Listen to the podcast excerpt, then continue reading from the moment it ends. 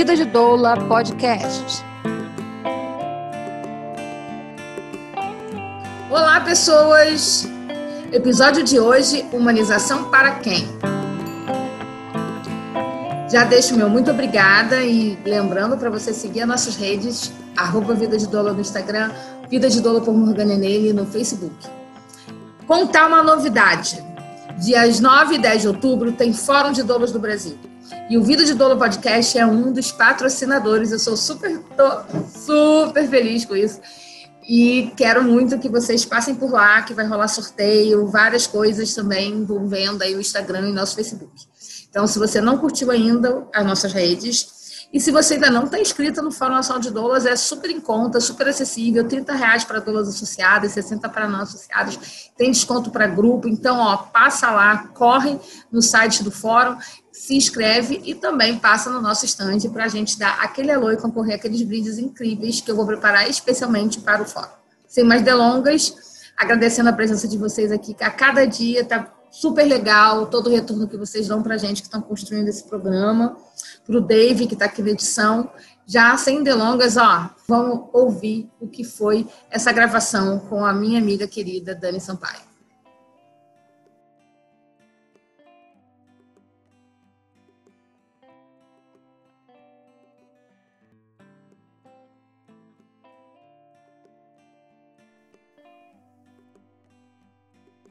Que doulas são profissionais que atendem parto e nascimento, muita gente já sabe. O Vida de Doula quer contar dos bastidores, das curiosidades, dos mitos e lendas que envolvem a profissão e o ser doula na prática. Eu sou Morgana Eneire, sou doula e aqui apresentamos sobre o universo da doulagem. No episódio de hoje, recebemos Dani Sampaio, comadre doula, mulher que se referencia periférica, negra, mãe de Maria Flor e Mateus. Essa amiga irmã, mulher que me mandou botar a cara no sol, ousar criar. Ela é paulistana, minha vizinha de porta, mesmo que a 500, 600 quilômetros de distância, co-criadora do Mãe da Roda, do Macota Terapeuta Ancestral, é uma diva. Fala um pouco mais de você, Dani.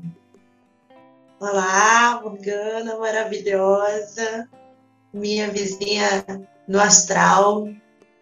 É, muito obrigada pelo convite, fico muito feliz de estar aqui nessa sua praia nova, né, tomando esse bronze. É, sou Dani Sampaio, sou doula aqui na periferia de São Paulo, sou terapeuta holística e mulher medicina nesse meu território de origem. É, sou uma mulher que acredita na força dessas mulheres, porque é desse lugar, não não quero que duvidem da minha e eu tô aqui para para lembrá-las que elas têm a delas também, que a gente tem que vencer, crescer, construir, se valorizar, se autovalorizar e se cuidar. Para isso que a gente está aqui. Quando eu pensei o programa com você, eu pensei muito assim, é, para pensar muito essa questão do território, como o território influencia o que a gente é e como isso se reproduz. Porque eu acho que o Mãe na Roda só existe porque você é da onde é e o que você foi encontrar na Casa Ângela, entendeu? Fui até a Casa Ângela, quem estava lá era a Anki. É a construtora da casa, mas foi discípula da Dona Ângela. Hum. E tem o mesmo olhar da Dona Ângela. Então, é uma mulher branca, do olho azul, mais humanista, uma mulher decente, uma mulher que viveu na comunidade que a Ângela também viveu. Então eu fui recepcionada na porta. Oi, Daniele, tudo bem? Seja bem-vinda, você e seu bebê. Quando a. E aí eu tô grávida, né? Que isso, eu estou grávida. Ser grávida, você não é doula, você é grávida. Né? Uhum.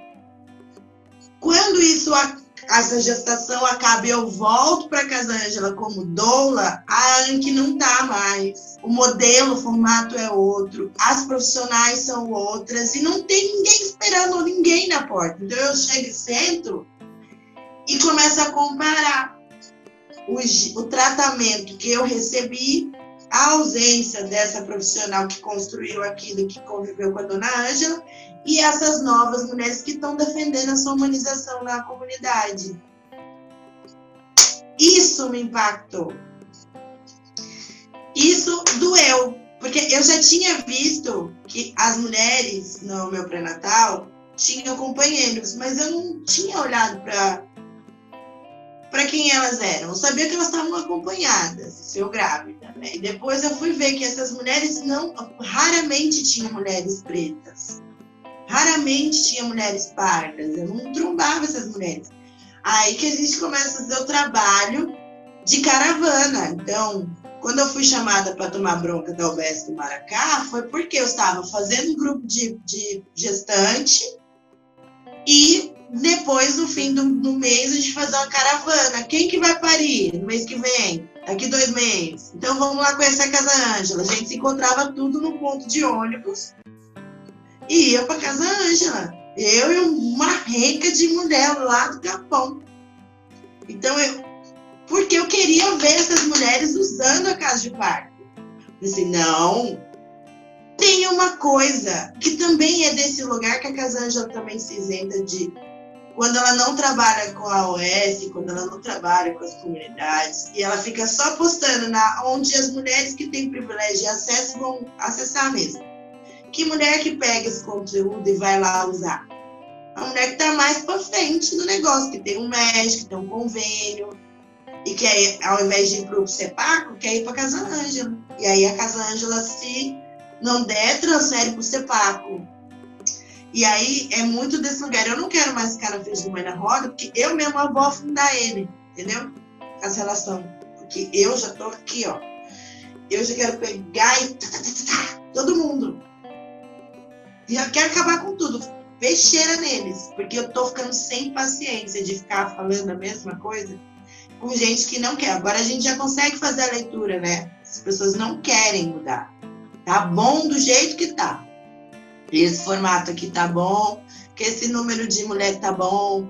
Se não der aqui, eu não tiver afim hoje, eu transfiro, porque é, é isso. Eu nunca vi uma transferência sem necessidade na Casa Ângela. A Casa Ângela nem sempre foi parte SUS, né? Não. E aí não é, é desse lugar que quem quem é, a estrutura é boa, mas quem move a estrutura é o profissional.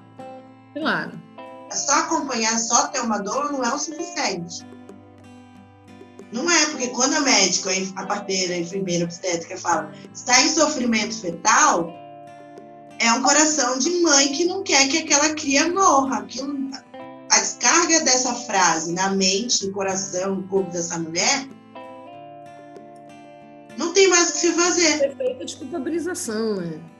O efeito de culpabilização é terrível. O Dave ficou na UTI quando nasceu, né? Eu fui ver o Dave mais de 24 horas depois.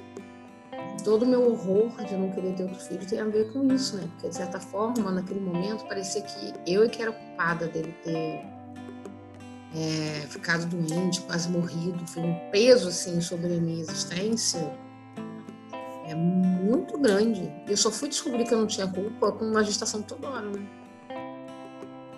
passei 14 anos carregando essa noção de que, assim, hum, quase matei o meu filho. Então, você fala para alguém que está em sofrimento fetal e, e essa criança está dentro do útero dessa mulher, é tipo assim, né? O meu útero está matando a minha cria. Tem um, um... Quando a mulher quer muito parir, é, esses dias a Amanda mandou uma mensagem para mim, três anos do nascimento da filha dela. E eu lembro como se fosse. Falei, mas vai nascer, é só mais um pouquinho, vamos transferir. Transferiu, eu fiquei com a mulher, falei pro marido, falei, eu vou ficar com ela porque já tá nascendo, eu não quero que nada aconteça. Quando tiver nascendo, eu te grito, você entra. E aí eu falei para ela, olha, ele tá abrindo o campo e ele vai pegar uma tesoura que é da episiotomia. Ou você fecha o olho agora e respira fundo e traz essa força toda e traz seu neném para cá, para ela vir livre, porque você quer que ela nasça, ou ele vai fazer um corte em você. Eu não sei de onde essa mulher tirou essa força. Ela fez, deu uma apagada assim, mas voltou e empurrou, a criança nasceu. E ela gritou, pegou o neném e falou: chupa sistema, chupa, deu um gol, Corinthians! Essa mulher, tipo, ela tava ali quase morta. De repente. Como ficou, gente? É, o que aconteceu? A médica ficou com raiva e levou o bebê dela para UTI. Um bebê saudável. Colocou, colocou tudo, colocou na incubadora. Privou essa mãe de amamentar, privou essa mãe de qualquer coisa. 24 horas porque ela quis parir, porque ela conseguiu parir. Então, na verdade, é desse lugar para o feminino, porque era uma médica que quis só ferir aquela mulher, porque ela quis parir. Autônoma, porque ela quis parir. Entendeu? Então, é desse lugar das pessoas fazerem isso o tempo inteiro. Dessa gente profissional, dessa gente responsável fazer isso com as mulheres. Então, eu já entendi todos os milindres das fragilidades profissionais. Porque é a fragilidade do médico, quando ele se sente magoado. E aí ele tem uma caneta e um carimbo, que, que com isso ele faz o que quiser. Com você em silêncio. Nome da humanização, amém. E é muito desse, do que me fez ser doula, né? Eu já era se ser doula é ser isso, na verdade, pinta a barriga, molha o pé, ensina as fases do trabalho de parto, eu não sou doula. Se for ser isso aí, isso aí, eu não sou isso aí só, isso. Entendeu? Doula é muito mais que isso. E aí, na minha compreensão, na minha formação, eu descubro que é ser doula quando eu saio do meu lugar. Porque o primeiro bebê que eu acompanhei tinha 17 anos. Eu era comadre dessa mulher. Né? Ajudei ela a fazer a bolsa, eu ajudei ela a. Porque também ela tinha um companheiro alcoólatra. Então, eu ajudei ela a se proteger dele, ajudei ela a comer quando ela não tinha comido. Eu, eu conversei com ela e ela chorou comigo. Eu fui com ela nas consultas do pré-natal, quando ela não conseguia mais andar.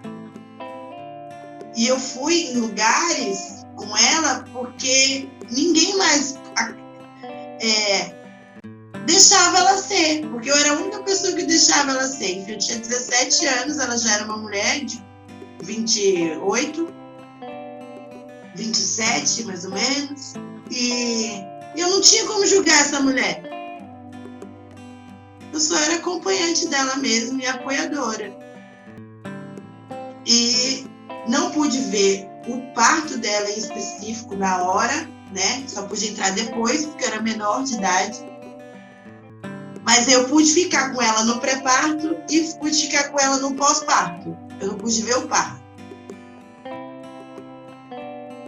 E, e eu já sabia que o puerpério era lugar que eu não queria ficar, que não era para mim. Porque o pós, né? para mim foi muito ruim ver aquela mulher e não poder ajudar, porque eu não tinha o que fazer. Na minha cabeça não tinha como ajudar uma mulher. Falei, tá, eu vou secar você, vou vestir você e vou te dar o chinelo, mas essa dor que você está sentindo, que é o dor dessa, desse parto normal, violento, né?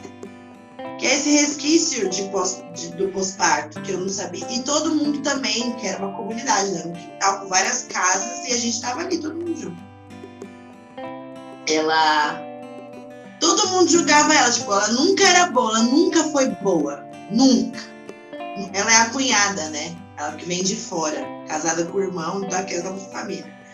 Então ela não sabia cuidar, não sabia trocar, não sabia. Nada ela sabia. Todas aquelas mulheres eram sabedoras de todo o conhecimento, menos aquela. Que, e foi desse lugar que eu sempre fui observadora. De não de quem está julgando, mas de quem está sendo julgado, né? E como essa pessoa reage. Porque eu sempre fui colérica. Tipo, vem falar para mim, eu vou responder. Não importa se eu não responder. E se eu responder e não for suficiente, eu jogo alguma coisa. Não tem problema. Vou derrubar tudo, vou quebrar 10 pratos para me fazer compreendida. E daquela mulher que mantinha o silêncio.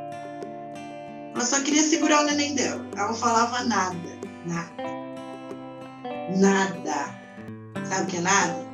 E aí começam de volta as, as, as, opressões. Ela volta a apanhar, então ela só não apanhava porque estava grávida. E essas mulheres também apoiavam isso, sabe? Tipo, olha, vai bater nela, porque agora ela tá grávida. Aí o marido fala, agora ela não tá mais. E eu fui a primeira pessoa a dizer, vai embora, pegue seu neném. Enfim, essa mulher, por fim, é madrinha do Mateus hoje. Né? Matheus tem 17 anos, ela tem e a filha dela tem 19. E aí é a Júlia e o Matheus. E eu aprendi muito com essa experiência, né, acompanhando essa mulher. E logo depois, e eu já era mãe, né, porque o Kaique, eu fui mãe no Matheus quando o Kaique fez cinco. Então o Kaique já tinha chegado, porque não é meu primeiro filho, não é biológico, mas eu já tinha essa experiência de maternidade com ele e, e já sabia o que, que eu não queria ser. Principalmente daquilo. Tanto que eu fico grávida e a minha experiência de gestação é, também eu divido tudo com ela, porque, porque aí eu vejo dessas opressões todas, e só nós duas éramos de fora. E escolhi ela para ser a madrinha e desejando para ela que ela fosse embora. Pega seu filho e vai embora, larga esse cara, né? Que não sei o quê. E ela não largou ele, eu peguei o Matheus e fui embora. Eu larguei o pai do Matheus. Exatamente, por todas aquelas coisas, né? Episiotomia, e aí coisas que ela não sabia também me dizer. Falei, eu não vou ver isso aqui não. Ela ficou viúva, tipo. E aí, é, como essa mulher amadurece, né? Porque esse homem morre. É, hoje ela é professora de duas escolas, uma na privada e na, na pública, é ativista, tá estudando. Ela quer uma mulher assim, tá florescendo, fez tatuagem, tá se achando muito maravilhosa e vai para a rua e defende o movimento de, de ensino, dos professores e tá junto. Mas por que, que eu falei dela? Porque foi o meu primeiro contato, né? Eu já tinha um problema com a minha mãe, então, tipo, não compreendia como era. Eu já tinha sido a babá das minhas irmãs, que sou mais velha, né? De uma para outra, seis mais quatro. E fiquei nesse lugar que tinha uma mulher que sofreu, porque minha mãe casou grávida de mim. Então, não faço ideia e faço ideia do que minha mãe viveu, né? Desse relacionamento interracial. Meus avós, eu não tive avó assim, no começo da minha infância, a materna. A paterna eu sempre tive, mas a materna não, porque eu era preta. Meu pai era preto, minha avó não gostava de preto, nem meu avô. Como assim? Né? E a gente tem afinidade depois por, por parecer muito. Tipo, eu sempre gostei das plantas, eu sempre fui curiosa, então de receitinha, minha avó sempre foi dos remédios, então ela via em mim uma coisa que tinha nela. Então a gente foi ficando amiga, mas ela não era minha avó. A gente foi ficando amiga, né? E dessa minha primeira relação com outras mulheres, que é de ter um namorado que tem uma mãe e duas irmãs, e toda uma família. Então eu já era preta, né? Porque essa mulher era preta. Eu já não presto, o Mateus não era neto dela, era filho de qualquer pessoa menos do filho dela. Coisas que mulheres usam para invalidar outras mulheres, né? Mateus nasce a cara do filho dela, porque é isso, né? Dizia a vovó, né? Dá logo a cara para mostrar de, de quem que veio. E o mais interessante disso tudo é eu sou uma mulher que quebra os padrões, né? De toda a minha linhagem, eu sou a única mulher que não casou. Não casou no papel, não viveu nenhum tipo de merda de relacionamento mais que um ano. Tá ruim, tá ruim. Eu já manto, eu já sempre montei estratégia. Ó, quando chegar nesse dia aqui já era, hein? E eu sou daquela que vai fazendo xizinho, sabe? Menos um, menos um. Então, eu sou a única mulher que não casou da minha linhagem inteira. Tipo, de todas as mulheres da minha família, eu sou a que não casou, eu sou a que não tá nem aí, a bunda e peito é a mesma coisa. Eu prefiro mais saber do que você tá sentindo do que você tá fazendo. É... E dessas minhas outras. É, dessas outras mulheres que vêm depois de mim, que são construídas com não seja como a Daniele. Não seja. Então, assim, alisa o cabelo, sente bonitinha, não questione, fale só quando te, te perguntarem e quando você quiser falar tiver todo mundo falando, você levanta a mão e fala: Com licença, posso falar com a minha mãe? Então é uma geração de meninas oprimidas que ficaram muito tempo com a mão assim, do lado dos seus pais, esperando sua vez de falar. E aí eu chegava e falava, não quero falar, não quero, não quero deixar eu falar, não quero falar mais, tchau, e embora. Então, de, de mulheres que foram, deixaram de ser cuidadas porque era para ensinar a ser gente decente, e de, de da minha vez que eu não merecia ser cuidada porque eu tinha que aprender a ser decente, já que eu não tinha mais jeito, vamos ensinar as outras, né? E de mulheres, e de mulheres que têm é, miomas, é, polípos e endometriose e que tem uma saúde debilitada. Então, nessa, nessa corrente de mulheres inteiras, é, sempre vão achar que eu estou no meio, nunca sou a primeira. Eu sou a primeira dessas mulheres. Saber desse negócio seu, assim, desse lugar. Na verdade, eu queria entender um pouco assim, como é que você virou essa pessoa que cuida com essas terapias todas, sabe? Quando você se apresenta, você costuma sempre dizer que você é terapeuta e é uma coisa sobre você que eu não sei. De onde saiu isso, assim? Como é que você se tornou terapeuta? Então, é, a minha avó materna, ela me ensinou a fazer receitas de todos os tipos. Mandinhas mesmo, né? Tipo, é, pega a farinha branca, põe na boca, mastiga, cospe na mão, pega essa planta, macera, faz põe em cima, dá pro cachorro lamber. Inúmeras coisas. Então, crendices, né? É, que ela aprendeu. A família do meu pai tem o tal CBS. Eu não sei se já ouviu falar de CBS, que é sebo de carneiro com medicado né? Porque ele tem uma força e tal. Então, a família do meu pai. E aí a gente pode ver que esse, tipo, é muito da necessidade mesmo da família. A família do meu pai tem muito problema de artrite, artrose, reumatose. Então, por aí você vê esse uso dos ungüentos. A família da minha mãe da peixeira, corte, né? Ferimento, lasca. Então eu sempre fui dessa que estava com o cotovelo faltando pedaço, joelho faltando pedaço. Daí. Fui criada para trabalhar no mundo corporativo, então eu nunca soube que, que eu. Qual era a minha missão de vida? Eu quero trabalhar num lugar onde eu posso estudar. E aí eu vou procurar um emprego e aí eu vou nesse lugar. E a primeira coisa que eu abri, tipo, a minha amiga me deu a senha da Cato, eu cadastrei, eu falei assim, eu quero trabalhar num lugar que eu possa estudar. Aí tava lá, uma universidade contrato. É, auxiliar administrativo, paga isso, isso e isso, e dá bolsa de estudo para a formação de terapeuta. Nesse lugar. E eu não vou mandar currículo, tá? Não mandei currículo.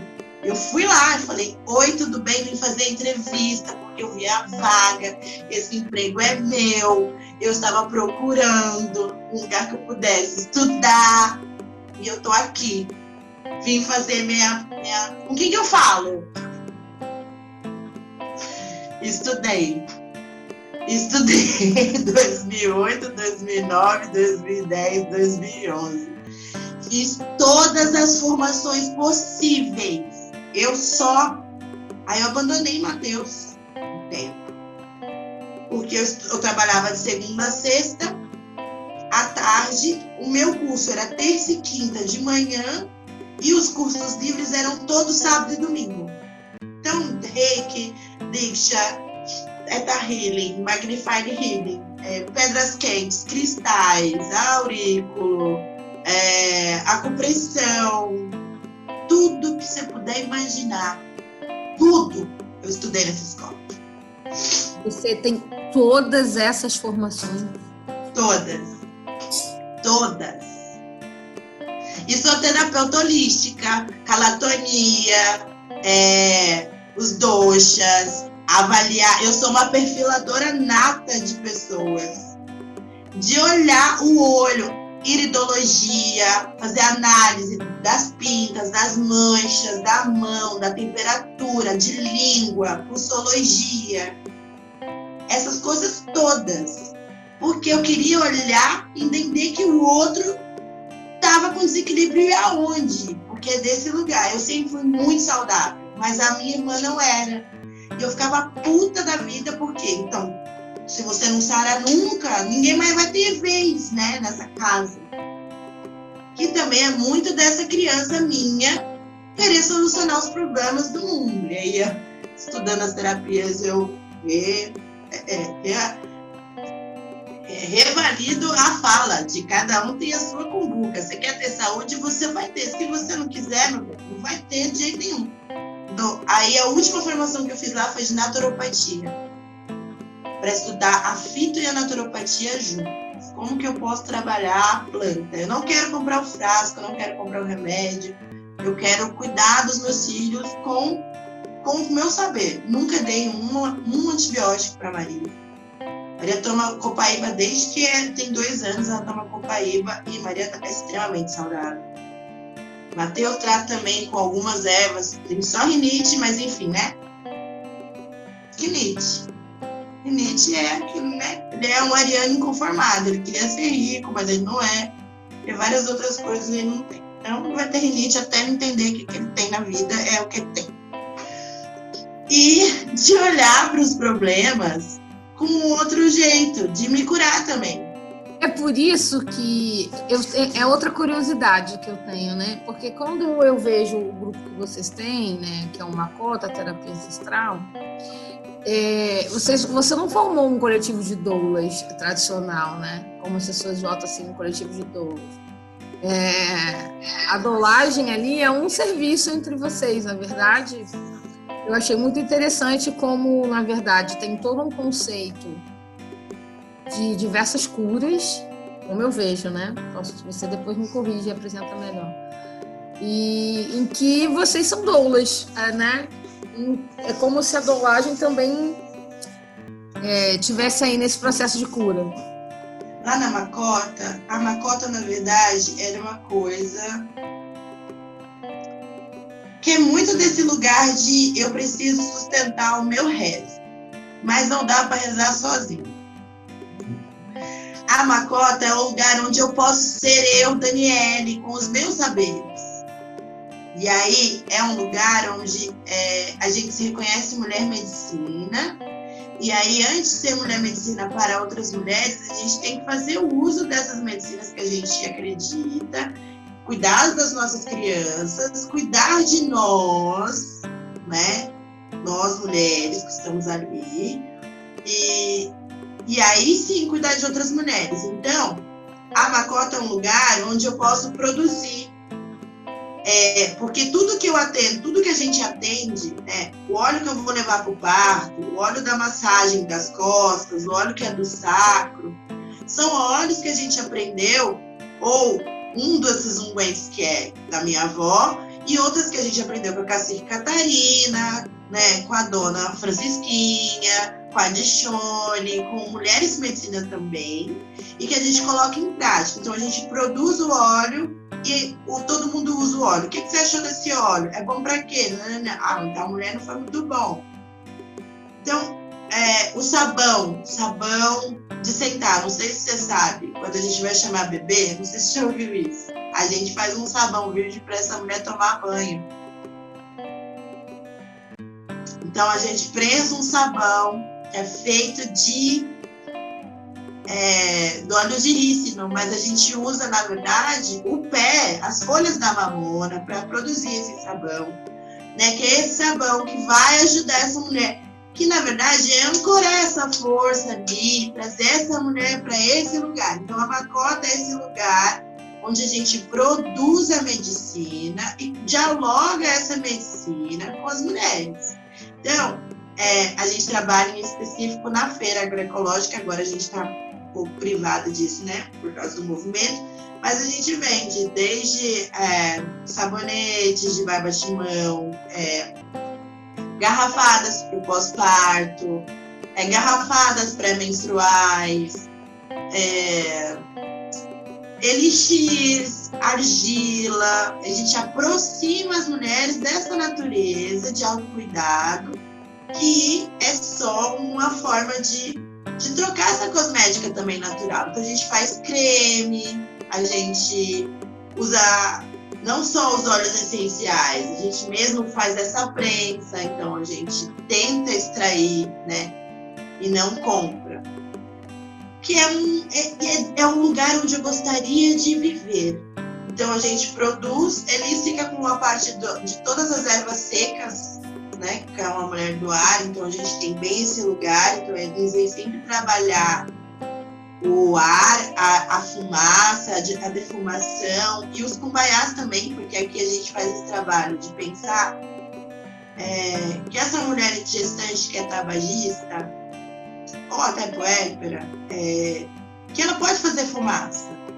Mas que fumaça que ela está fazendo? Então a gente faz esse cumbaiá para fazer, sugestionar dela trocar esse tipo, né? Pode fazer a fumaça, mas é o que fumaça? É, então a gente faz é, esse movimento de aproximar mulheres e de abandonar muito do que está no capitalismo aí, tipo, desse formato de de que creme eu tenho que passar, de que cuidado que eu tenho que ter, de que, sabe, é argila, o que, que argila que é? Então a gente vai falar da argila, que argila, o que, que é argila? Então a gente vai muito mais profundo. Então na Macota eu posso ser a Daniele que eu sempre quis ser, e a Daniele que eu sou, mas eu não posso ser sempre. Que é essa mulher que está falando desse lugar da medicina, desse lugar do autocuidado, e e que eu caio sempre lá na, no meio da roda, que eu tô sempre lutando, né? Incentivando mulheres a lutar, porque eu preciso falar para elas se elas não lutarem, se elas não quiserem, elas não vão conseguir.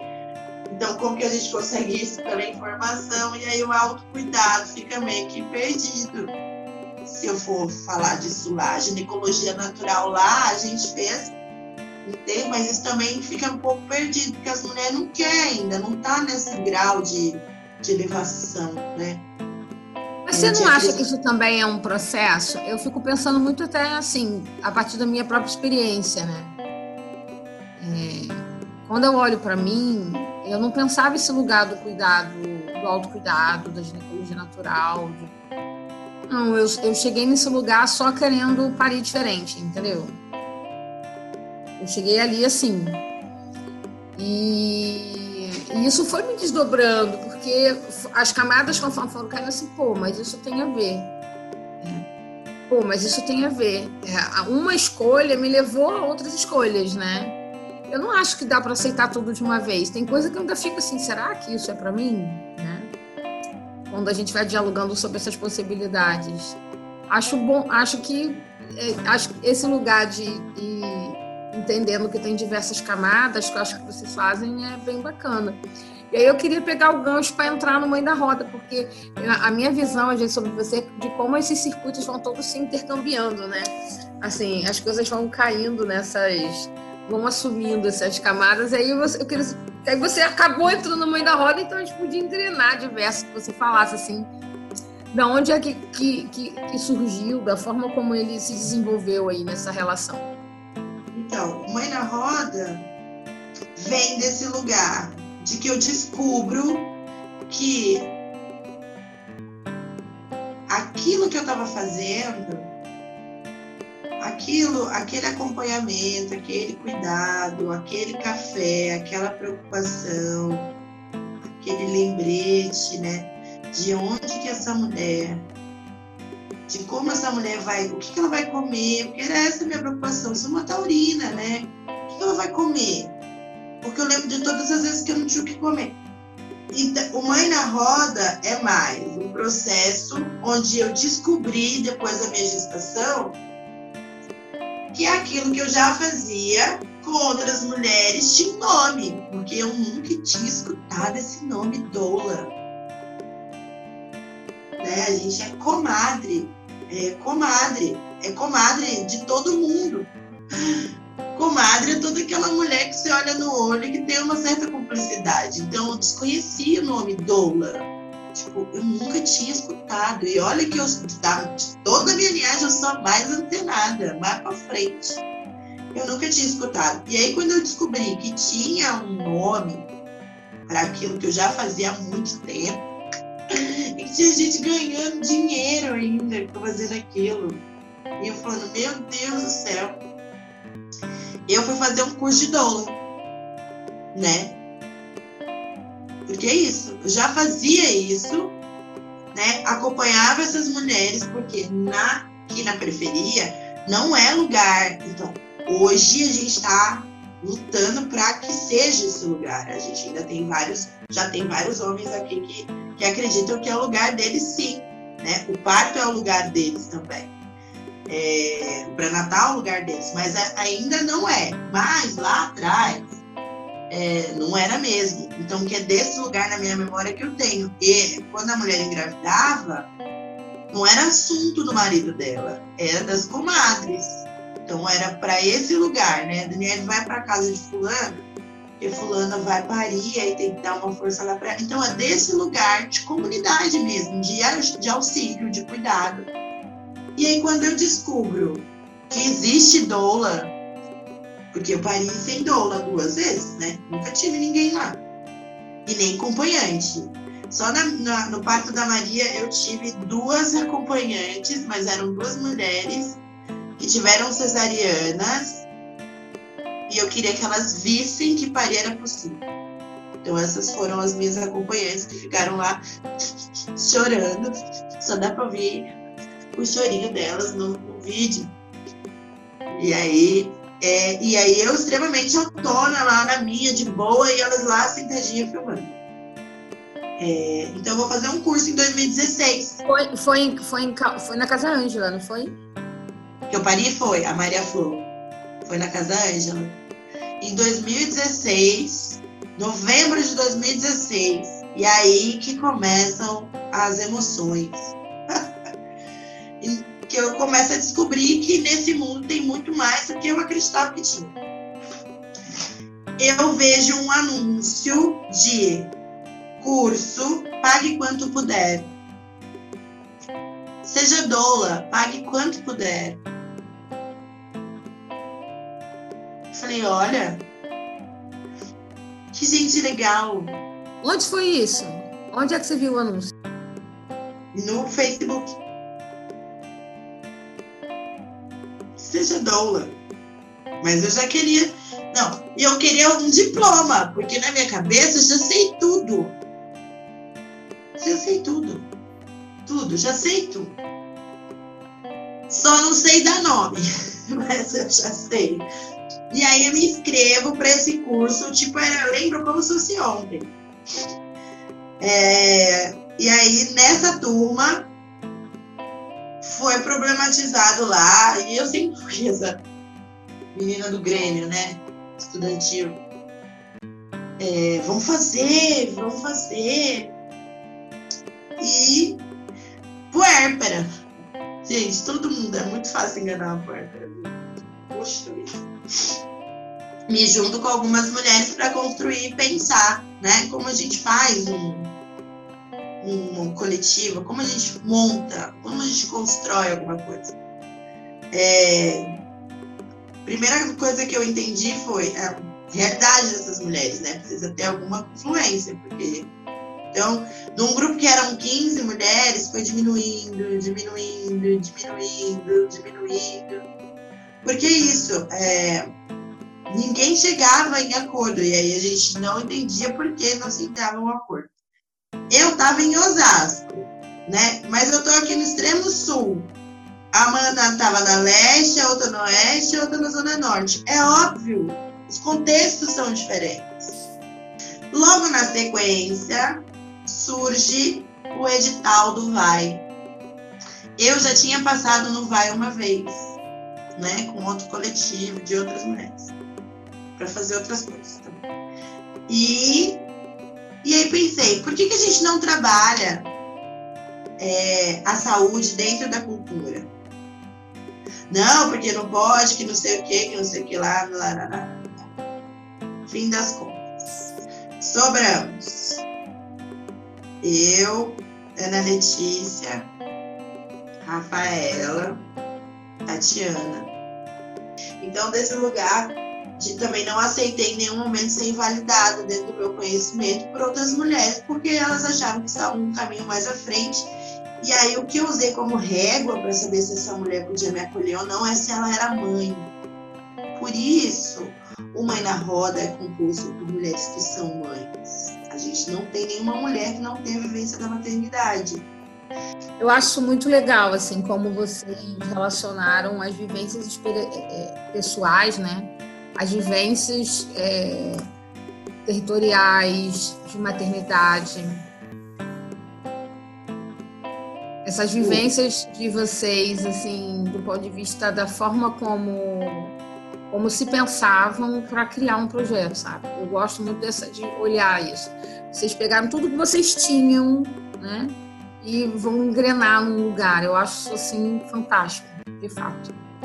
Porque, porque é só o que a gente tinha, a nossa experiência de maternidade e, de uma maternidade que está se autocuidando, que está se olhando e olhando para essas dores, né? E totalmente contrária do que estavam fazendo. Por isso, fui fazer o curso de doulas, exatamente para poder valorizar a experiência que eu tinha acabado de ter como mãe, mulher que acabou de parir, e como mulher que é, estudou as terapias e que pode contribuir com o processo de outras mulheres e mais, né?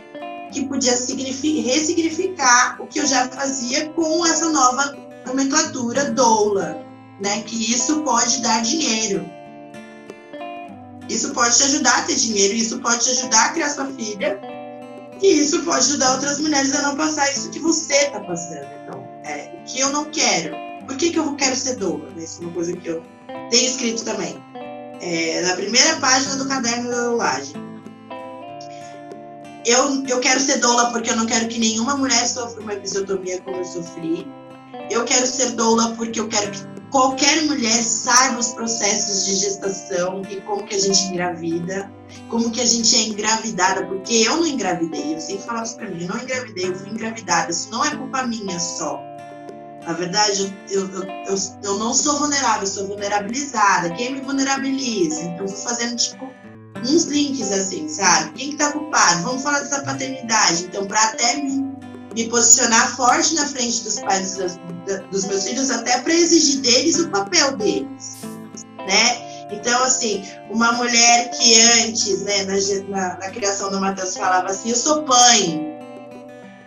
Quando o pai e a Maria fala, não, eu sou mãe, e eu vou exercer a minha maternidade, e o pai dele tem a paternidade dele, se ele quiser exercer bem, mas isso não vai cair sobre mim. Isso não é problema meu. Então, uma mulher que se fortalece também nesse processo, né? de dor, de solidão. embora eu sempre fui uma mulher que gostou de ficar sozinha, mas ficar sozinha, o problema não é bom.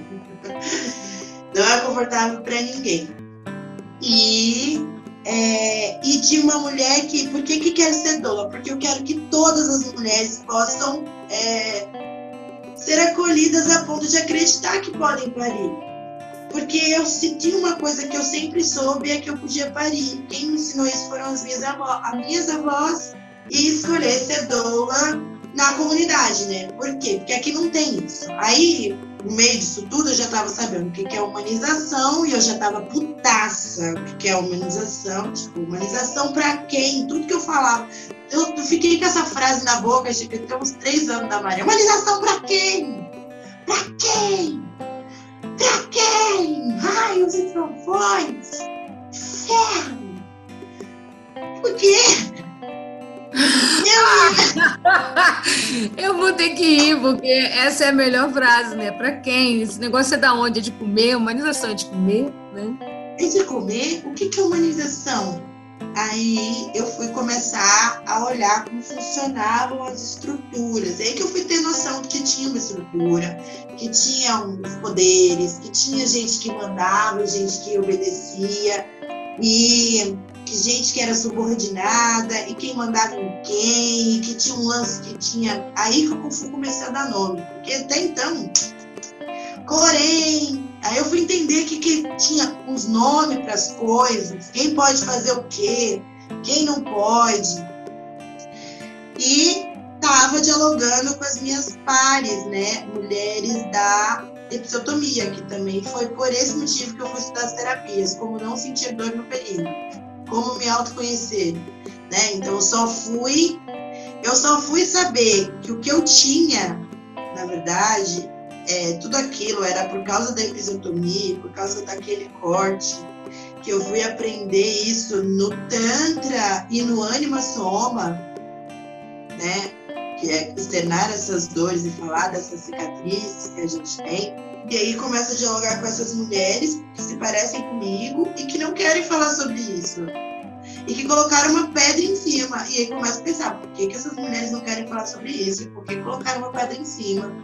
E, e descobri que a primeira experiência tinha sido de parto. Ué, se você parou primeiro, por que tá tendo uma cesárea segundo? Porque eu não quero que me corte. Né? Porque não tenho relação sexual é, satisfatória. Porque eu ainda não consigo. Enfim, não consigo. Várias coisas. E, e começo a olhar para essas histórias que ninguém nunca ouviu. Porque aí a humanização não chega das histórias que ninguém nunca ouviu. Ninguém tinha escutado a minha história, e como a minha, tem outras muito piores. E aí começo a conversar com essas mulheres dentro do meu território, porque tem a ponte, né, meu? Isso é muito emblemático. Tudo que acontece do lado de cá, ninguém fica sabendo. E se fica sabendo é no Notícias Populares. Atenas e jornal que você põe o dedo no controle já fica marcadinho de sangue. Porque aqui é muita violência, que o feminicídio é bastante. Por isso que eu, eu acho que eu estou sempre dialogando muito com você, porque o Rio é muito parecido com o território onde eu moro.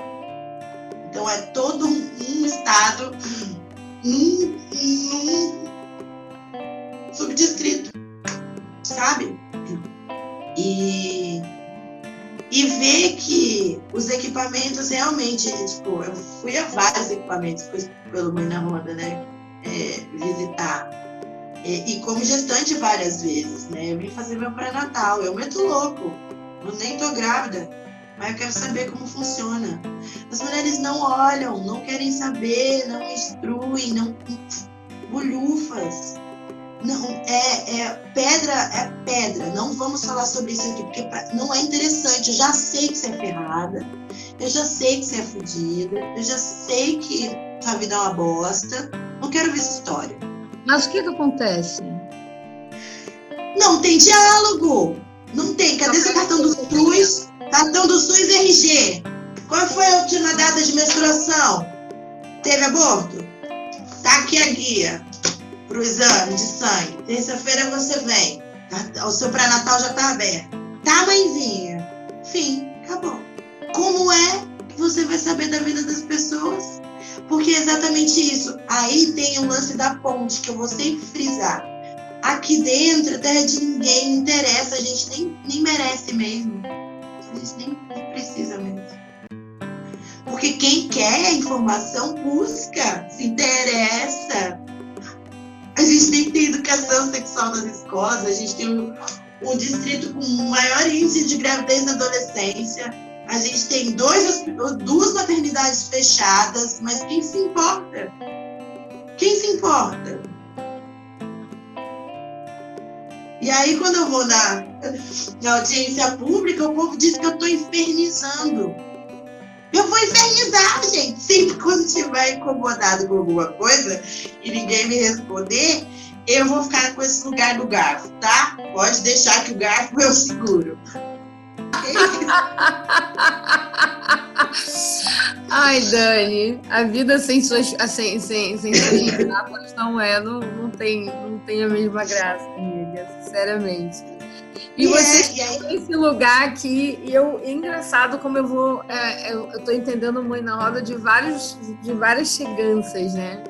Tem uma é. chegança aqui, tem uma chegança aqui, tem uma chegança aqui, tem a vivência, tem o próprio curso de doula, tem muito legal, assim, é, parar para ouvir assim sobre a emergência a partir de, de, de outras perspectivas, sabe? E não daquela sua apresentação institucional, que obviamente é o resumo da vida do que deve ser uma na roda. É. Bem, bem, bem interessante. Porque aí tudo bem, você foi lá e montou um projeto foda para atender as mulheres do seu território. Mas tem tudo isso que você carrega, tem a escuta, tem a vivência, tem o território, tem a ponte que separa o mundo entre um lugar. Quem merece, quem não merece.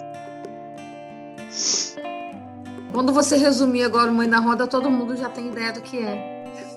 É, porque isso. É, o Mãe na Roda na, é só uma mãe. É só uma mãe. Uma mãe falando sobre a experiência dela. E aí, como essa mãe, tem várias outras mães. Porque é isso, eu sou uma mãe preta da periferia, Ana é uma mãe branca, não periférica. E que está sofrendo também alguma coisa. É, não, é, é desse lugar do julgamento entre mulheres que, que anula a nossa vida, nossa existência, com mulheres singulares, porque eu estou falando da, da, minha perspectiva, mas, é, por exemplo, eu tenho só um casal de filhos, tem mulher que tem quatro, tem mulher que tem oito.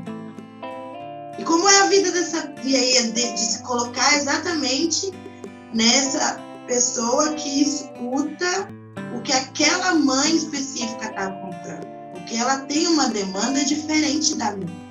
E o Mãe na Roda, ele está pedindo exatamente isso, que a gente escute toda e qualquer mãe. E aí eu sempre vou falar que se a sociedade fosse construída pela perspectiva e necessidade das mulheres mães, ninguém e nada ia ficar fora do lugar. Porque se não é a mãe, é o filho dela. E nenhuma mãe vai deixar o filho de comer, de, de estudar, de ser cuidado. Nenhuma mãe vai deixar. Então, se a gente tivesse um conselho, né, para cuidar da primeira infância, da saúde, que todas as mulheres fossem mães e que em algum momento tivessem sido vulnerabilizadas e tenham consciência também disso, ia ser a coisa mais bonita viver nesse Brasil. Eu vou falar só do Brasil, né? Na verdade, nem do Brasil, vou falar só do meu território. se as melhorias que meu território precisa fossem é, construídas junto com as mulheres que são mães desse território, é, a gente não estava passando pelo que a gente está passando, sabe? Né? Então, eu me sinto muito feliz de ter conhecido um pouco dessas mulheres e ter conhecido as filhas dessas mulheres, né? E aí, sempre em toda roda por aqui, em todo lugar que eu vou, alguém vai me falar assim: ah, quem pegou meus filhos foi Dona Fulana. É... Será que você vai pegar meus filhos também? Eu falei: ah, então, posso também pegar seus filhos, mas é de um outro jeito, porque hoje a gente entende que a criança tem que nascer na mão do pai, da avó, de alguém dessa família. A gente fica aqui do lado, apoiando, ensinando, ajudando. Mas mulher de mulheres que não sabem que é, é, é, que é isso, né? Que é só estar tá junto. Então, desse biombo que colocaram, que impossibilita as pessoas verem o natural acontecer. Então, é, de ser essa continuidade. E de poder criar, construir aqui uma casa que cuida de mulheres, que seja referência para essa comunidade, para as meninas dessa comunidade. A gente tem muita menina grávida aqui, muita. E as mães delas, que são minhas amigas da, do período de escola, eu vim para cá com 11 anos, né? Então, dos 11 anos até agora, eu tenho, tô na mesma comunidade. Me liga, Dani, minha filha tá grávida. meu Deus, eu tô muito maluca, o que, que eu faço? Eu preciso da sua ajuda. Então eu vou acolher a minha amiga, ensinar ela, curar a dor do parto dessa menina, e aí acolher a própria filha, e dela falar para mim, eu não vou, você vai com ela. Eu falei, eu não vou, quem vai é você, você é a mãe, é a sua continuidade, é importante que você esteja lá. Porque já não tem o pai, mas você está lá, você pode se curar e pode fazer com que nasça. Então, e dessas mães que, que são sensibilizadas a olhar para essa história de continuidade, né? Porque ela está co-criando ali também o futuro. E, e, de se entender pertencente, não é só olhar para falar, ah, os, os antigos. E entender que em um momento a gente vai ser as antigas também. Que vai chegar a nossa hora que a gente está construindo história, né? E o desenvolvimento desse lugar. Então, eu me sinto muito feliz, me vejo daqui uns anos você aquela preta velha, sabe? Porque é isso, é, hoje já eu vou nos lugares, aquele ali nasceu, eu, eu vi aquele nascer, aquela nascer, aquela nascer. Tem um quintal que eu vi todas as crianças nascerem, to, mas uma renca, uma renca assim, ó. Vi todo mundo nascer, que é dessas as, essas relações que são que estão sendo restauradas, porque essas mulheres como tinham convívio com as suas parteiras, e aí eu não me coloco como uma parteira, eu me coloco como uma mulher que possibilita que essas, e é essa mulher medicina mesmo, das terapias, que possibilita que essa mulher naturalize o seu corpo, que olhe para sua história, veja tudo o que aconteceu com ela, perceba se aquilo foi bom ou ruim, e que ela deseje para a filha dela um momento melhor que ela teve, ou tão igual, se foi bom.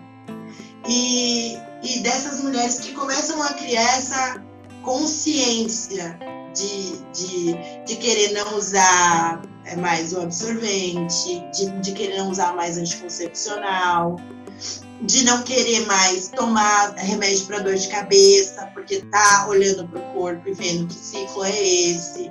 Mulheres que estão se desintoxicando e, e, e, conhecendo as, normas, as novas é, frases, né? que a gente começa a usar sobre relacionamentos tóxicos, machismo, que é muito novo. Então, a gente precisa falar sobre essas coisas. E eu sou essa mulher que fica falando um monte de coisa. Sabe o que eu acho bem mágico nisso, sabe, Dani? É que, de certa forma, eu fico pensando como isso também não é um retorno ao que é nós, sabe? E é o que é nós, dane-se se é a forma como o português é, estabelece, porque essa magia foi tirada da gente, sabe? Transformada em medicalização. É, e aí se transforma e agora a gente mesmo tem que trazer isso de volta. Eu acho isso assim muito mágico, porque era o terreiro o lugar dessa magia, né?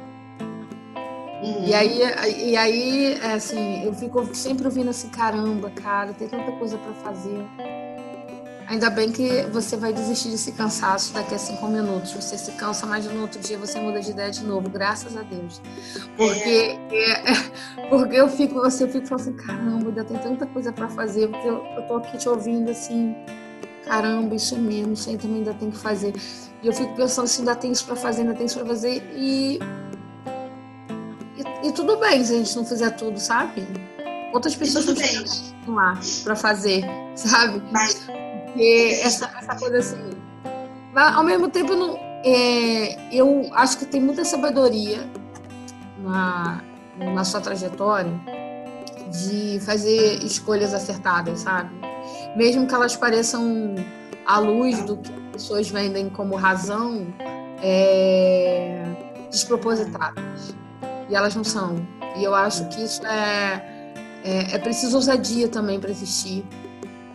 E, eu admiro muito isso em você, assim, assim, profundamente, né? Admiro de me emocionar, e você sabe, quanto que a gente é, se emociona sempre juntas, porque é, é, é, como eu sempre ouço assim, cara, que foda, como eu queria ser vizinha de porta dessa pessoa, né? A gente sempre essa mas, mas que bom também que você está lá do lado da, da sua ponte e eu estou aqui no meio desse, desse caldeirão, porque aqui não é uma ponte, não é uma caldeira. É, é uma caldeira e as, as relações estão sempre na panela de pressão, né? Você nunca sabe se você vai conseguir sair de casa, porque você nunca sabe se como as relações na caldeira estão, independente de onde você viva, mas obviamente de forma muito piorada por, por essa periferia, essa periferia conurbada, né? Que, que não não está necessariamente depois de uma ponte, mas está espraiada por todos os lugares. E, é. Mas que demarca, né? Então, nossa, eu e, e, fico muito assim, voltando ali nessa sua história, como isso se configura muito a partir de um lugar de uma herança comunitária. Eu ouço você falando e você se enxergando. Sim, deixa eu te contar uma coisa muito maluca. Tem uma dona. Você sabe que o primeiro movimento de mulheres na comunidade é aqui no meu território? Você me contou isso uma vez, mas eu não não registrei é. exatamente os nomes. É isso. O primeiro levante de mulheres, mães, né, é aqui no território é, da Zona Sul, Sul Profundo, né? Mas é a dona Ana que faz lá no Capão Redondo. Ela que mobiliza essas mulheres, né? E aí ela ainda está distante da ponte. Então eu acho isso muito simbólico quando eu descubro que foi ela que começou isso tudo porque daqui onde eu tô para a ponte é 20 minutos, mas daqui da onde eu tô para Dona Ana é 40. Então ela tá muito mais para lá. E eu ainda não cheguei na ponte. Isso é muito simbólico, né? Porque ela construída ali no Capão Redondo e os bairros é, próximos, né?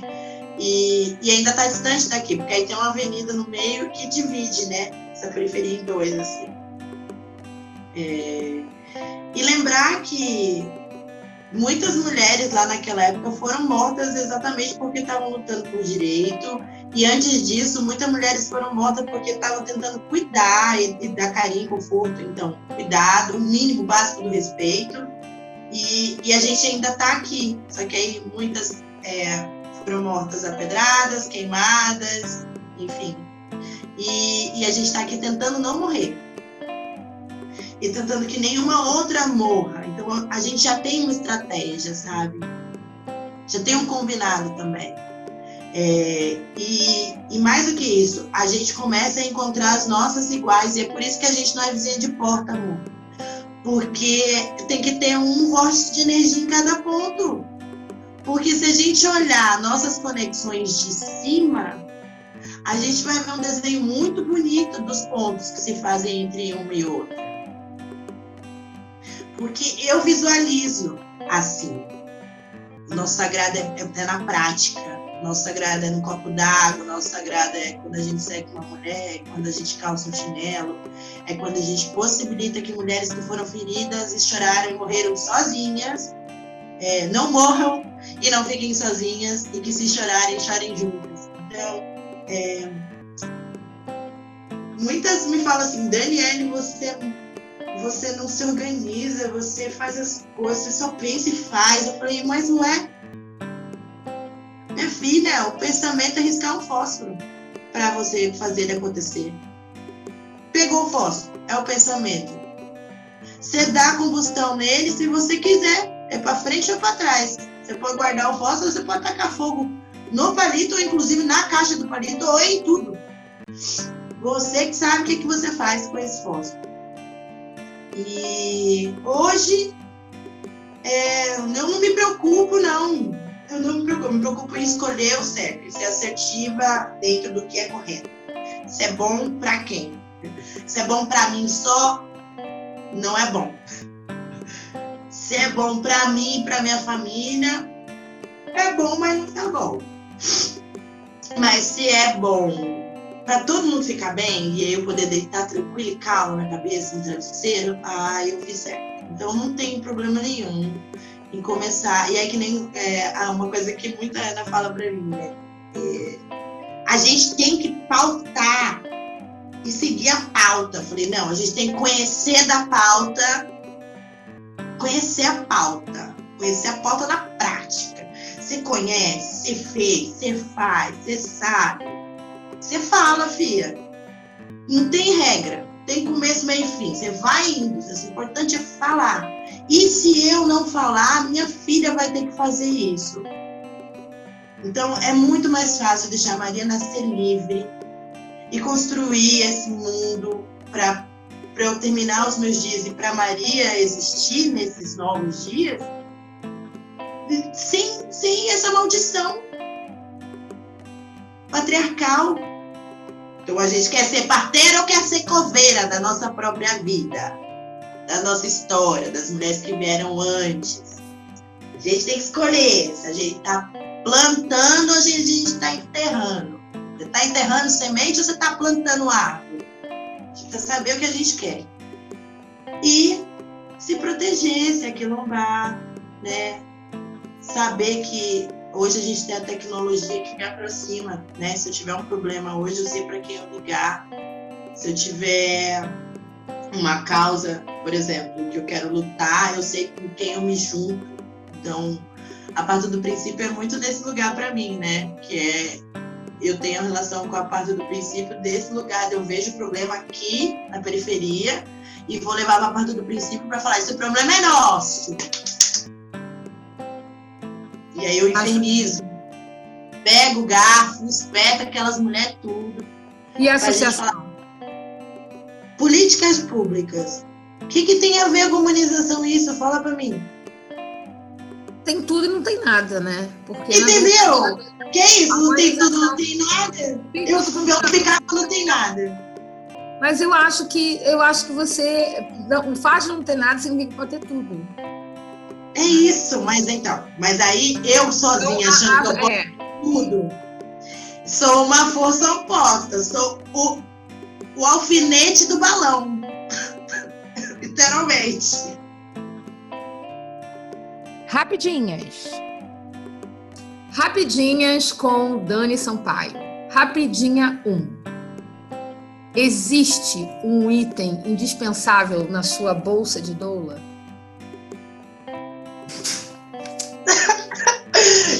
Que maluca pergunta! Claro que não! tá doida? É só o meu RG que eu não posso esquecer e a credencial para entrar no hospital. Só. Maluco. Pergunta 2, rapidinhas, da, com Dani Sampaio. Uma música de parto da sua playlist.